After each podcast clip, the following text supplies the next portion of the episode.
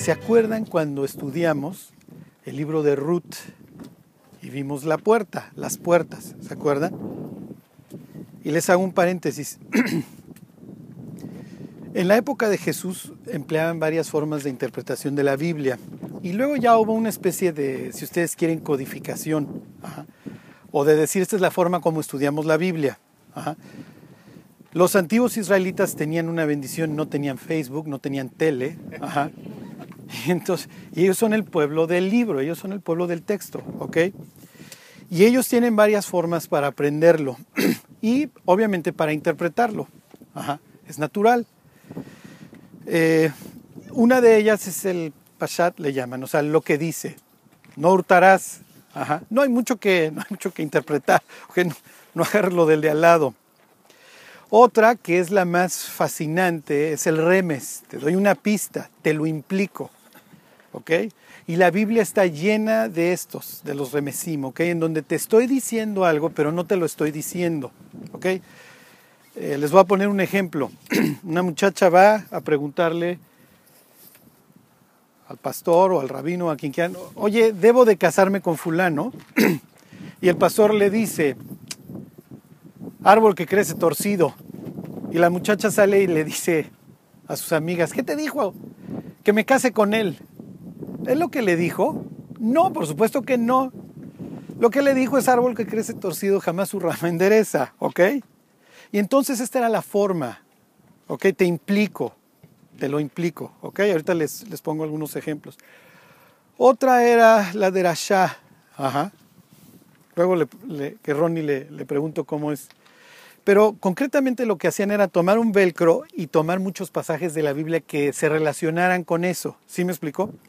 Les pongo un ejemplo. Pasa un abogado que conoce la Biblia y le pregunta a Jesús, Maestro, ¿haciendo qué heredaré la vida eterna? Y entonces Jesús, como buen judío, le va a contestar con otra pregunta, porque esa es la idea, que tú llegues a las conclusiones. Y Jesús le contesta, ¿qué lees? Y entonces este abogado le demuestra que él sabe de Rasha. Entonces le dice, amarás al Señor tu Dios con todo tu corazón, con toda tu alma y con todas tus fuerzas. Él no hubiera dicho mente, acuérdense, ellos no son griegos. ¿Ok? Y a tu prójimo como a ti mismo. Le está citando dos versículos de distintos libros. Le está diciendo que él sabe versículos que hablen del amor.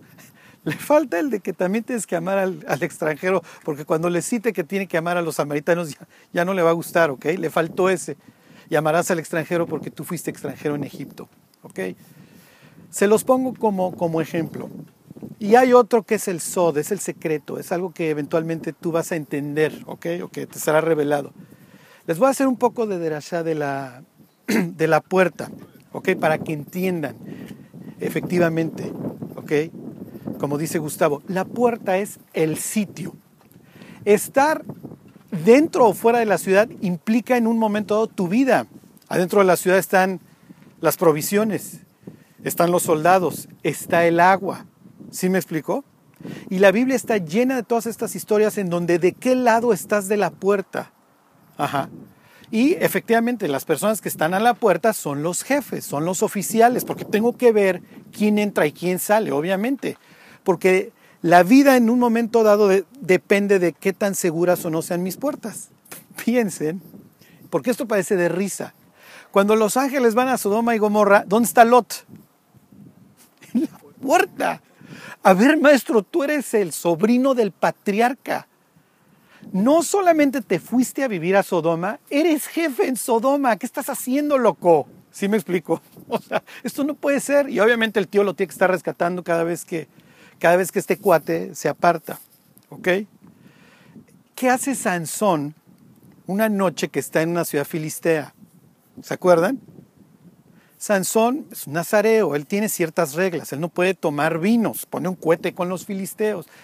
La Biblia dice banquete, es un cohete, ¿ok? Tú no puedes tocar cadáveres. De un felino, de un animal impuro, agarra miel. Sí, pero todavía le falta un mandamiento, él tenía que dejar crecer su cabello. Y mientras no me corten las greñas, pues aquí estoy, muchachos. Y un día le quieren poner una de tantas trampas. ¿Y qué es lo que hace en la ciudad? ¿Se acuerdan? A medianoche se levanta y ¿qué se lleva de la ciudad? Las puertas. ¿Qué les está diciendo? Yo soy su jefe, yo soy su padre, porque yo me llevo su autoridad, su símbolo de autoridad, yo me lo llevo. Y ahorita voy a llegar a la enseñanza espiritual, ¿ok? Con esto de las puertas. Piensen en esto, los moabitas no se llevan con los judíos para nada, al contrario, no les, no les, no les dieron un paso agradable. Ni siquiera el camino real para que entraran a la tierra prometida. Y Dios se las canta en el libro de Deuteronomio. Nunca jamás en la congregación me ha entrado un moabita, ¿ok? Ya llega una señora, Noemí, toca la puerta. ¿Quién eres? Soy Noemí ay, mija, claro, ¿cómo está tu marido y tus hijos? No, ni me preguntes, todos se murieron. Vengo de regreso, entiendo que Dios ha bendecido el país y si Dios está bendiciendo el país, vivimos bajo un convenio en donde si te portas bien yo te bendigo. Ok, nos estábamos portando re mal y hubo sequía, pero como ya nos portamos bien, estamos siguiendo otra vez la ley, entonces ya Dios nos bendijo. ¿Qué implica? Israel está viviendo un avivamiento. ¿Con quién vienes? Con una moabita. Les pregunto, ¿por qué entró Ruth a la ciudad? La ley dice que tú no puedes entrar. ¿Sí entienden? Y lo más fascinante del, libro de Ruth, que la Biblia no dice, es las discusiones que tuvieron para ver si la dejo pasar. Porque, ok, mija, si fueras mexicana, encantada. Es más, te recibimos con la bandera. Pero es moabita, tú no puedes pasar. Esto dice el libro de Deuteronomio. Tú eres contra la ley. Esto es un yemenita intentando llegar a Washington. No vas a llegar, mi cuate, ni te presentes. Y eventualmente la dejan pasar. Ok. Si ya me dejaste pasar, ¿tengo derecho a llevar en el vientre al Mesías, sí o no? Yo no soy vientre judío. Sí. Está una noche, dormido el Redentor, el Goel, y le dice la suegra, ve y dile que, que cumpla. Sí, yo soy vos y yo me paro a la puerta, yo soy alguien poderoso dentro de la ciudad. Ahorita que decía Gustavo, fíjense qué increíble, se acuerdan que efectivamente lo que se les iba cayendo y lo de las esquinas era para lo de los pobres. Y en un símbolo 100% mesiánico le dice que el Dios de Israel bajo cuyas qué. Sí, esto grábenselo porque lo vamos a ver en Jerusalén. Esto de las alas y también allá en Capernaum las Canfot, ¿ok? Qué bueno que te vienes a refugiar. Sí, pero tú eres el Goel, qué bueno que Dios me bendiga. ¿Y tú? Que se vea. Y va en la noche y e, es bastante aventada. Le descubre las partes. Oye, ¿tienes circuncisión, no? Sí. Y luego entonces el hecho de estar circuncidado te obliga, eres miembro del pacto. Y el pacto dice que si una mujer muere, perdón, si, si, si el marido muere y no levantó descendencia, que venga el Goel, que venga el Redentor. Sí, pero tú eres moabita. Sí, pero me, dejas, me dejaron pasar. Tengo o no todos los derechos.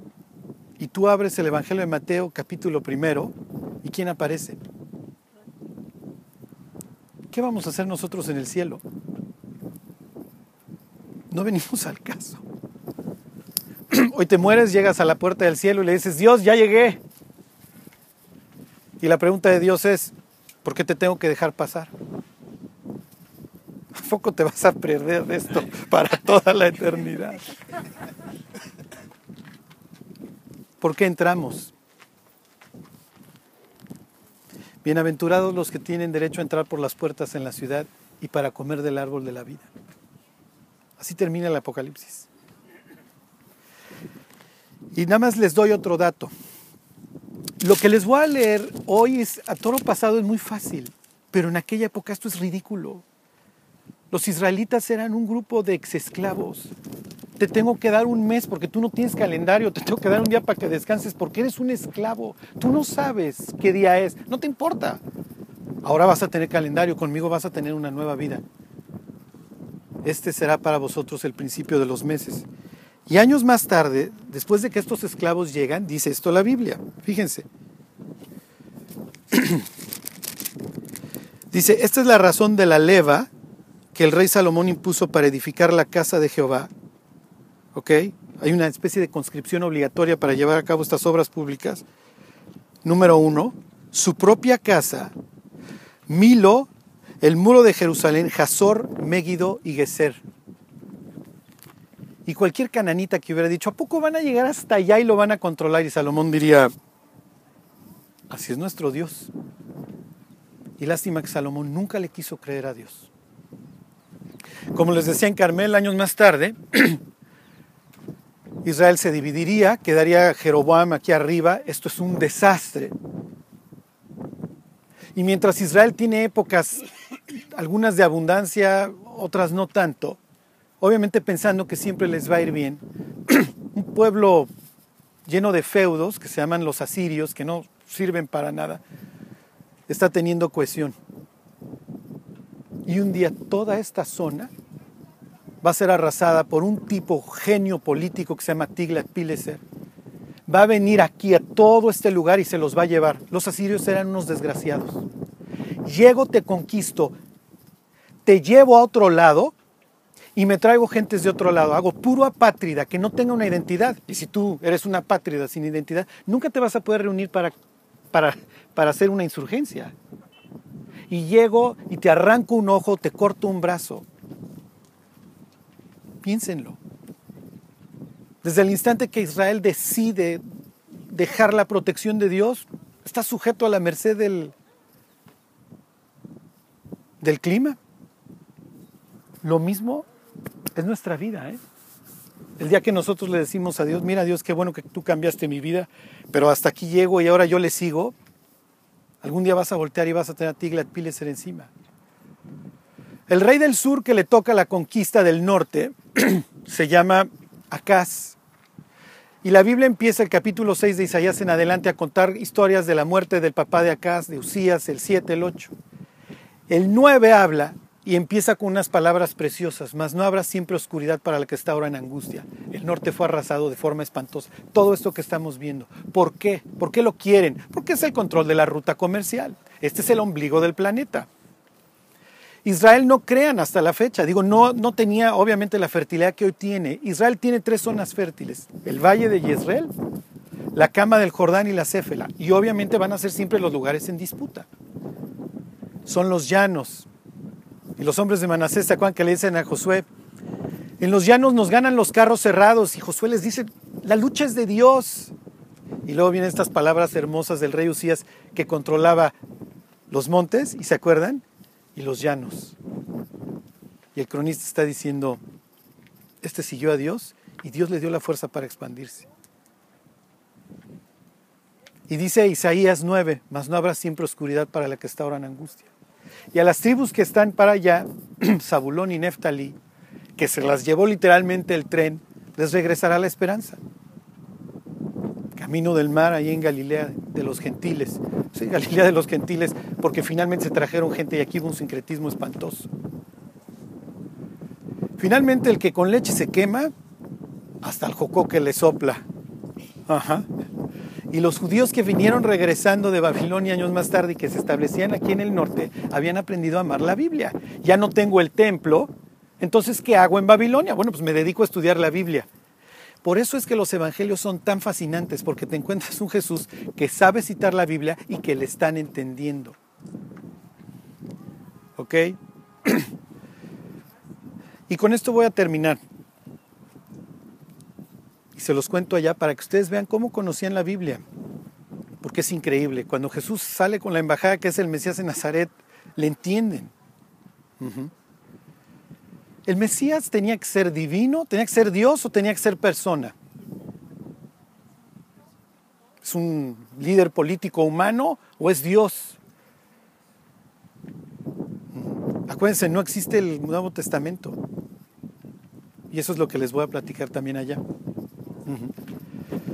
Ok, una cosa más. Lograste la gran expansión. Salomón, qué bueno, ya eres dueño de esto, no lo vayas a perder. Y en la época de Salomón están viniendo de todos los lugares del mundo a conocer a Dios y su templo. Ajá, esta es la idea, esta es la atracción. Y luego Jesús va a cambiar las reglas del juego. Muchachos, vayan a las naciones. Ya no se trata de que vengan, Ahora tienen que ir por ellos. Voy a empezar a recuperar todas esas naciones. Les pregunto, ¿hicieron un buen trabajo los discípulos? Aquí estamos de México, Distrito Federal, dos mil años después. Por 11 muchachos que, como les decía ayer, algún día le dijeron a Jesús lo mismo que dice Isaías en el capítulo 6. Aquí estoy, envíame a mí. Yo voy a controlar las zonas difíciles. Y aunque no tengo fuerza, aunque no tengo nada que ofrecer, puedo conquistar no solamente los cerros, también puedo conquistar los llanos. ¿Cuáles son los llanos en su vida? La persona que odias, tu mal carácter, una adicción. Y Dios te dice, tienes la fuerza, lo mismo que Josué dijo. Tú lo puedes hacer, confía en mí. Último, siempre se me pasan los, las posdatas. Última. Josué no siempre se llamó Josué, se llamaba Oseas. Claro, nosotros tomamos los, los nombres ya muy helenizados, ¿ok? Pero la única diferencia entre Oseas y Josué es una letra. Ya. Dios. Si tú quieres conquistar muchas zonas, nada más le tienes que añadir una letra a tu vida, pero es la más importante. Esa rayita hace toda la diferencia. Bueno, pues miren, hemos terminado orando en todas, pues aquí también, si quieren, terminamos orando. Todos tenemos cosas que hemos conquistado, como lo hizo Salomón, y que hoy amamos profundamente y que podemos perder. ¿Cuáles son las cosas que hoy valoras, que Dios te ha dado? Y este es un buen momento para que piensen en las cosas que ustedes aman, piensen en sus hijos. Esa es tu zona de influencia. Acuérdense, para el hebreo no es cuántos metros me estás dando Dios. Este es el sitio que tú me diste para que yo influya en él. De aquí precisamente era Nabot. Tiene su viña y se la quieren quitar para hacer legumbres para los falsos profetas. Nabot dice, le dice a Caba al rey, ¿cómo te va a dar mi tierra? Esta es la tierra que Dios me dio y aquí yo influyo. Aquí yo hago lo que llamaríamos tiempo lama. Aquí yo arreglo. Esta es mi zona de influencia. ¿Cuál es tu zona de influencia? ¿Qué es todo eso que amas? Yo ahorita pienso en mi mujer y en mis hijos. ¿Los puedo perder? Sí, sí los puedo perder. Me puedo volver loco mañana. Me voy por un, una mujer más joven. ¿Y qué me dirían mis hijos? Ay, papá, tú y tu Dios, no me vengas con tus rollos. Así como era precioso para Israel y para Dios el valle de Jezreel, nosotros también tenemos cosas que Dios nos ha dado y que hoy amamos. Que nunca las perdamos. Que nunca alcemos los ojos y veamos a Tiglat Pileser y decir, perdí todo, ¿va? Sí, perdiste todo. Bueno, vamos a orar. Dios, queremos aprovechar para darte gracias por todas esas personas que tú has puesto alrededor de nuestra vida y que hoy amamos. Te damos gracias, Dios, por, por nuestros cónyuges, Dios, por nuestros hijos. Te pedimos, Dios, que tú los bendigas, que tú los guardes y que apreciemos todo lo que tú nos has dado, Dios. Te damos gracias, Dios, por todas las victorias que tú has traído a nuestra vida y por las que tú seguirás luchando, Dios porque tú sabes que no has terminado en la vida de cada uno de nosotros. Te damos gracias por esa esperanza, Dios, de que hasta el día de nuestra muerte tú seguirás trabajando, que nunca, Dios, retrocedamos, que tú te sigas expandiendo en nuestra vida. Te lo agradecemos todo, Dios. En el nombre de Jesús. Amén.